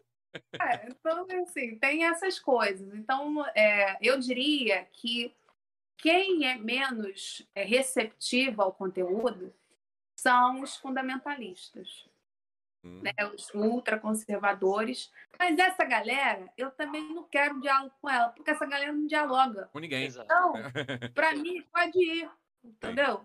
Sim. Vai com Deus. Pode, é falta, entendeu?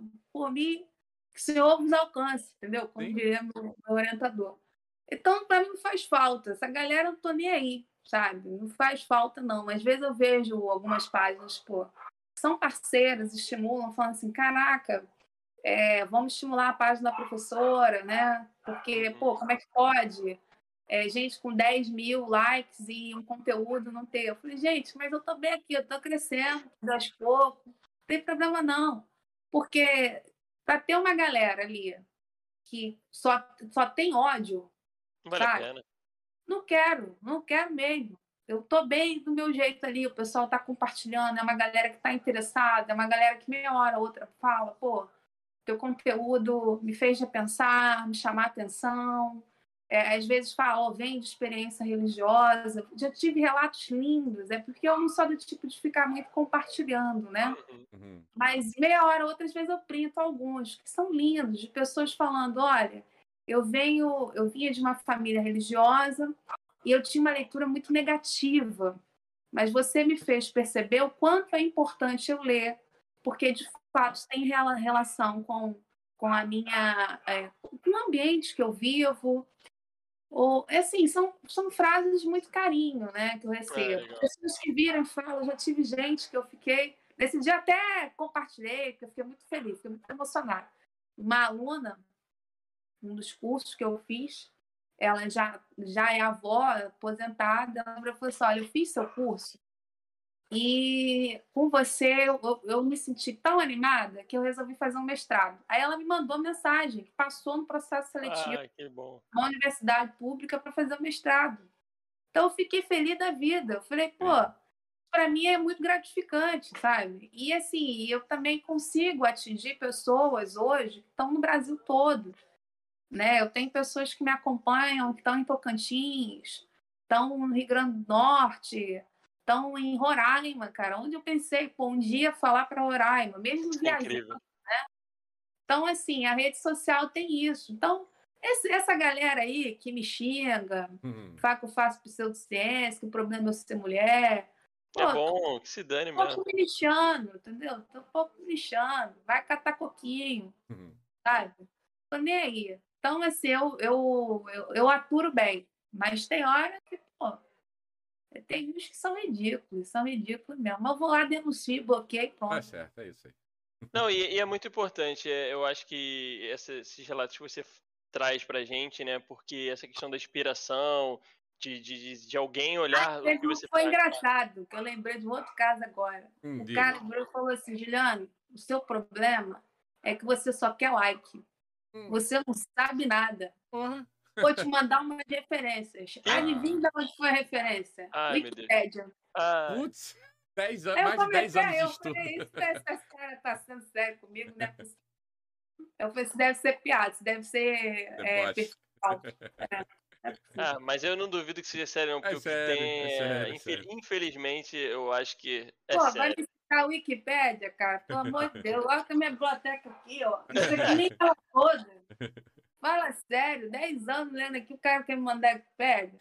Não, é, é, triste. Mas eu acho que é, é o bacana você trazer também esses, é, esses relatos bacanas, né? Então, tipo assim, você ser um exemplo para alguém, uma referência, sim, sim. É, principalmente nesse meio, eu acho que para as mulheres, eu acho que isso é muito bacana. Porque é, é como a gente citou aqui no, no papo, né? Quando fala é muito ligado à religião e até esse estudo histórico, é, é, as mulheres sempre sempre tiradas do contexto, né? Sempre são botadas de lado ali e tudo mais. Então ver uma mulher trazendo isso, esse estudo e até desmistificando muitas coisas, trazendo, botando a, a luz ali no, no, no, que realmente é real, né? No, no, que a gente tem de fato histórico. Pô, isso deve ser é, muito inspirador para outras mulheres e meninas que estão aí, que querem seguir para uma carreira e falam assim, olha ali, tem a Juliana, sabe? Ela é um, um baita exemplo que está mostrando que é possível. Então, é, eu acho que isso é, é, é, bem legal. Fica aí essa mensagem. Mas, Ju, também para a gente ir para finalmente, porque a gente vai falando aqui, já, já vai dar uma hora e meia de papo, porque é o assunto é interessante e não tem jeito. É, é, quando é bom, o negócio flui mesmo.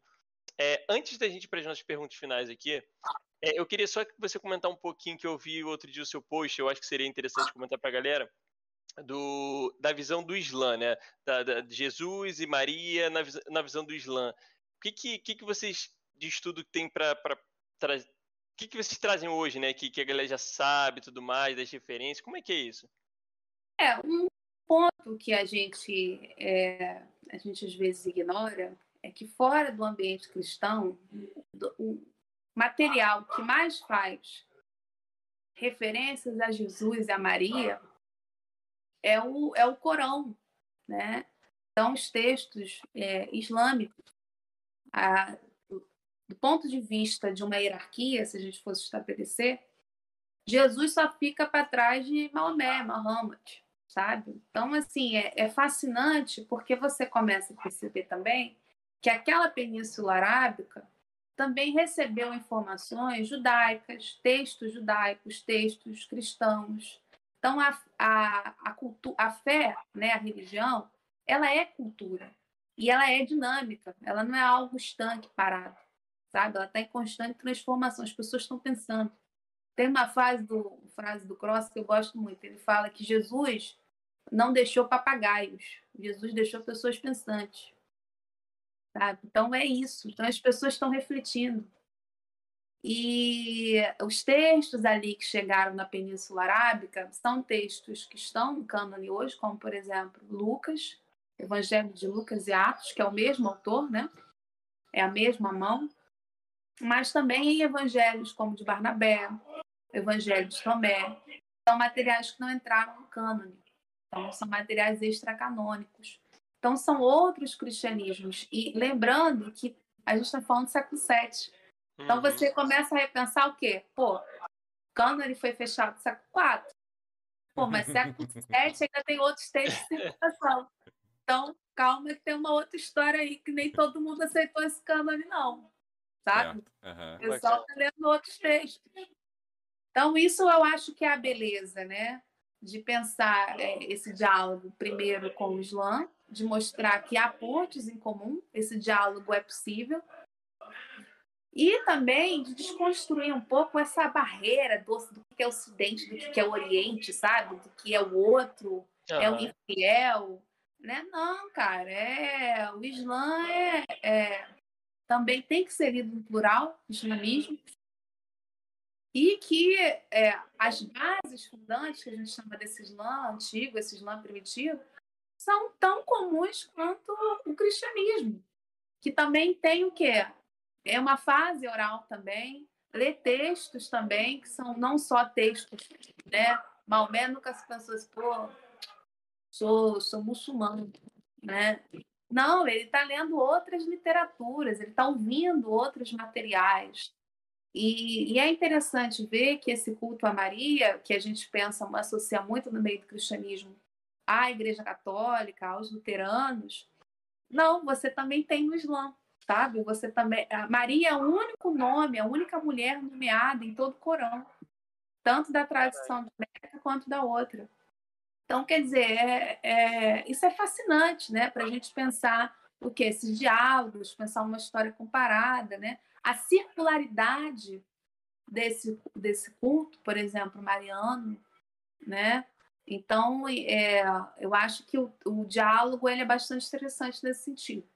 E eu acho que aos poucos também aqui no Brasil tem aumentado o interesse pela leitura do, do Corão. Isso tem fomentado também algumas traduções. São traduções tímidas ainda, né? Tanto que no vídeo mesmo que eu fiz, eu botei três textos em português, sabe? Então tem ainda um, uma dificuldade ainda. Mas é um trabalho que, que é possível ser feito. Né? Eu acho que aproxima né? Eu acho que essa é a principal importância do diálogo de você estudar esse Jesus, essa Maria, muçulmanos. Acho que é, a, é o que traz aí de novo. E também, para a gente parar um pouco com essa de, ah, muçulmano. Não, muçulmano é lá aquele pessoa armado, né?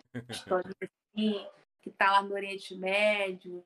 Cara, muçulmano é... Islã é religião, pô. Então, assim, o cara é, tem uma... Tem uma uma moça que me segue, que ela gosta muito da, do perfil dela, da, do texto. Ela fala assim: é, sou muçulmana. Sou muçulmana, mas não precisa me mandar para o Oriente Médio, é. porque eu sou nascida aqui no Brasil. Então eu já estou no país certo. Então eu achei isso fascinante. É, é uhum. isso, sabe? Então a gente precisa desconstruir um pouco o outro. Ou a ideia de que só aqui que é o intolerante, né?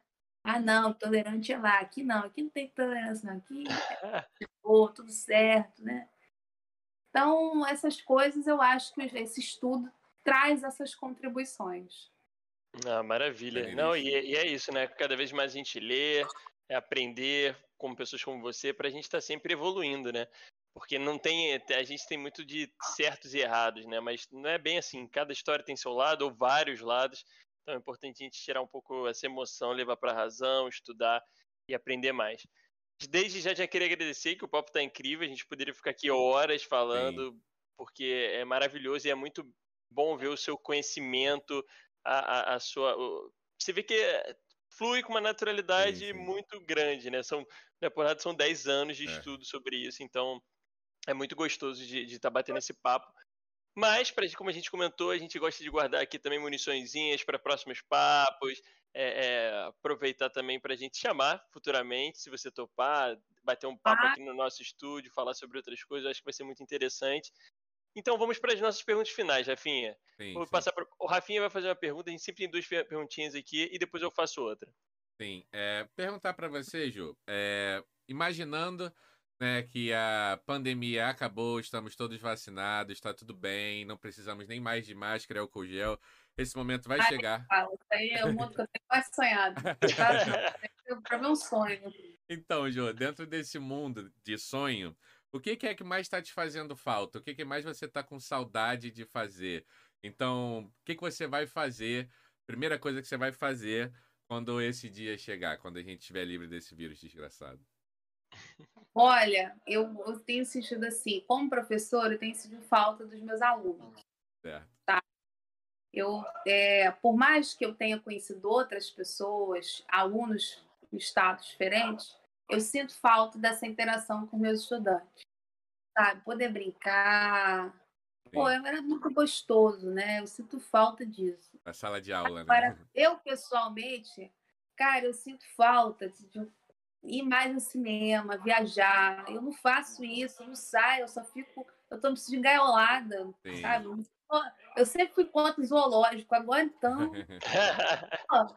não aguento mais. Eu falei, ainda mais que moro em apartamento, eu olho pra lá, olho pra cá. Eu já tô pensando em quebrar, sabe, fazer uma obra de novo, porque meu apartamento eu pintei com meu esposo. Eu tô pensando em pintar de novo. Eu falei, eu não aguento mais olhar para essas paredes, sabe, dá, enganar assim. Então, assim, eu sinto falta disso, eu me sinto muito engaiolada. Eu que sempre fui muito bicho solto, gosto de viajar, e não é a mesma coisa, né? Por mais que assim, por exemplo, eu fui recentemente ao Ouro Preto, mas não é a mesma coisa, tem que usar máscara, é, o museu está fechado, tem uma série de restrição, você já viaja com medo, né? Então, assim, eu, eu me sinto presa, então o que eu quero é ter a minha liberdade de volta. E para a mulher, liberdade é uma coisa muito séria, né? Então, porque a gente sempre tem um horário para ir, sabe? Por que você está indo sozinha, né? Você sempre é culpada quando acontece alguma coisa errada. Então, liberdade, eu diria, para a mulher, especialmente, é algo muito sério. Então, eu sinto, eu me sinto refém hoje. Então, eu tenho, quero ter minha liberdade. Maravilhoso. E a segunda pergunta que a gente faz aqui é pedir indicações. E aí eu sei que você vai ter várias, isso não vai ser um problema para você. A gente sempre pede aqui uma indicação para os nossos ouvintes. Então você pode falar o que você quiser. Pode ser uma série, pode ser um livro, pode ser uma frase, pode ser um livro, uma série, enfim, o que vier na sua cabeça. Teve gente que indicou frases, teve gente que indicou livros, canais de YouTube, Olha, eu, os meu, meu, meus alunos, eles falam que eu sou fã da Netflix, que eu sou patrocinada pela Netflix. Eu toda hora tô falando, tem uma série na Netflix. Então, eu vou indicar livro e série, né? Oh, livro, vou começar pela, pelo, pela Netflix. Netflix eu recomendo ver Rede de Ódio. Gente, vejam esse filme, não é sério, filme Rede de ódio. Filme para poder, sabe aquele filme que você assim, caraca, meu irmão, é verdade. É esse, entendeu? Para a gente refletir o mundo que a gente vive, um mundo de ódio, sabe? Uhum. Um mundo que é, tem pessoas aí que falam que todo mundo conta uma mentirinha, né? Mas não, fake, fake news tem uma produção e essa fake news tem um sentido. Né? Então, entender também o poder das, da fake news, das, das redes sociais, super recomendo, sabe? Eu acho que é um filme muito atual e é para a gente refletir um pouco também sobre o que é a internet, os usos da internet, a conexão da internet com política. Então, é fantástico. Maneiro. Agora, livro. Olha, eu vou falar livro mais na minha área, que eu imagino que a galera está uhum. na expectativa disso. Gente, olha só, leiam os textos, os livros do André Cheptarese. Né? É, leiam também o livro do Laim Amaro, Quem Vos Ouve, Ouve a Mim, Oralidade e Memória. Para quê? Para a gente eclodir a ideia que o cristianismo é a religião do livro. A religião, come... o cristianismo começa como uma religião oral. Então, essa fala que eu sempre gosto de lembrar do excelentíssimo juiz, que disse que o cristianismo não podia ser, que a, o, as religiões de matriz africana não poderiam ser uma religião porque não tem livro, bem, ele ignorou o fato de que, durante muito tempo, o cristianismo também viveu sem livro. Entendeu? Perfeito. Então, assim, é, foi uma religião oral também. E a fase oral, eu diria que ela é a cereja do bolo hoje para você entender de fato quem são esses cristianismos. É, então é isso, um convite também à revista Jesus Histórico, que é uma revista que está há mais de 10 anos publicando materiais em língua portuguesa de qualidade com pesquisadores do Brasil e fora. A gente pede para os pesquisadores arrumarem um tradutor, a gente indica para ter a literatura em português para a galera ler. Então a gente já tem parcerias com autores franceses, angolanos, é, senegaleses, pô, tem uma galera aí forte que está publicando fora, a gente tem Bacana. feito parceria. Claro, né? Me acompanha também na rede social. Claro, meus, claro. meus aí também, né, galera? Então, quem quiser pode também acessar o meu material também. Com certeza. É... Muito obrigado, Ju. Nada, foi um gente. Tamo junto aí. Não, Gostei eu... mais de vocês, só tô vendo aqui os quadros. eu só... Acho que, acho que um é o Capitão América, que tá muito pequeno pra mim. Eu tô pelo celular. Capitão América onde, onde, onde? Aqui ou aqui? aqui ou nele? Aqui é o David Você... Bowie. Aqui tem o Shazam, Mas não tem Cavaleiro Zodíaco e tem o Blanca aqui. Eu não consigo enxergar quem é no fundo. Mas o que eu ia falar, né? Não deixar de falar é Juliana Underline Cavalcante Underline de 17 ou 14? 14. 14, perdão. Underline 17 é mais nunca. Underline 14. é, lá no, tem o Linktree e a gente, vocês conseguem ver todos os, os canais, todas as coisas que a Ju tem. É, muito feliz com esse papo, foi maravilhoso. Ju, foi um prazer te conhecer, você é uma pessoa incrível. É, foi muito gostoso, aprendi uma porção de coisa. Como o Igor falou, acho que você é uma pessoa que inspira bastante, sabe? Que serve de referência para muita gente. Acho que não só no, no, no, na sua área, né? Mas acho que também é, é legal. Eu gosto sempre de ouvir histórias de pessoas que começaram num lugar, como você começou lá no meio da obra, estudando número, e acho muito do caralho quando a pessoa tem a percepção de que não, isso aqui não é para mim, porque eu conheço, eu já fui a pessoa que ficou durante muito tempo martelando num caminho que não me trazia felicidade. É muito maneiro quando você conhece as pessoas que têm essa sagacidade, essa referência, você fala, não, peraí, eu também não preciso continuar nisso daqui não, sabe? Tem, tem uma porção de outras coisas que me interessam, então, muito obrigado por ter compartilhado sua história, obrigado chat, e por mim, é isso, deixo pro Igor e pra Ju finalizarem. Não, só agradecer, o Rafael resumiu super bem. Lembrando, galera, que esse episódio aqui vai estar no Spotify e no YouTube.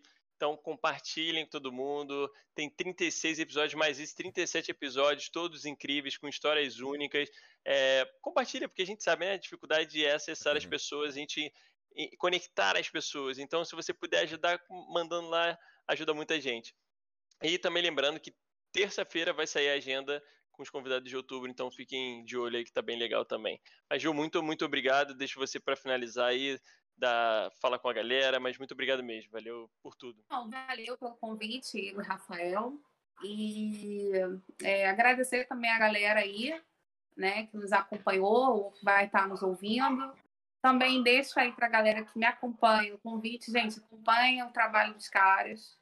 Eu, antes, antes de eu, de, eu, de eu estar tá aqui, eu dei uma olhada, pô, os caras são maneiros. Tem, eu acho que essa parte de humanização que vocês fazem, pois é muito, gente, muito, muito, muito 100%, porque às vezes a gente desassocia, né, a pessoa do que ela produz, né? Então, eu acho que isso que vocês têm é um esforço maneiro, um esforço bacana. Então, galera que me acompanha, sigam eles também. E mais uma vez, muito obrigada aí por, né, pelo convite, pela conversa, pelo bate-papo. E até uma próxima. Show. Até a próxima, pessoal. Bom Valeu. final de semana. Tchau, tchau.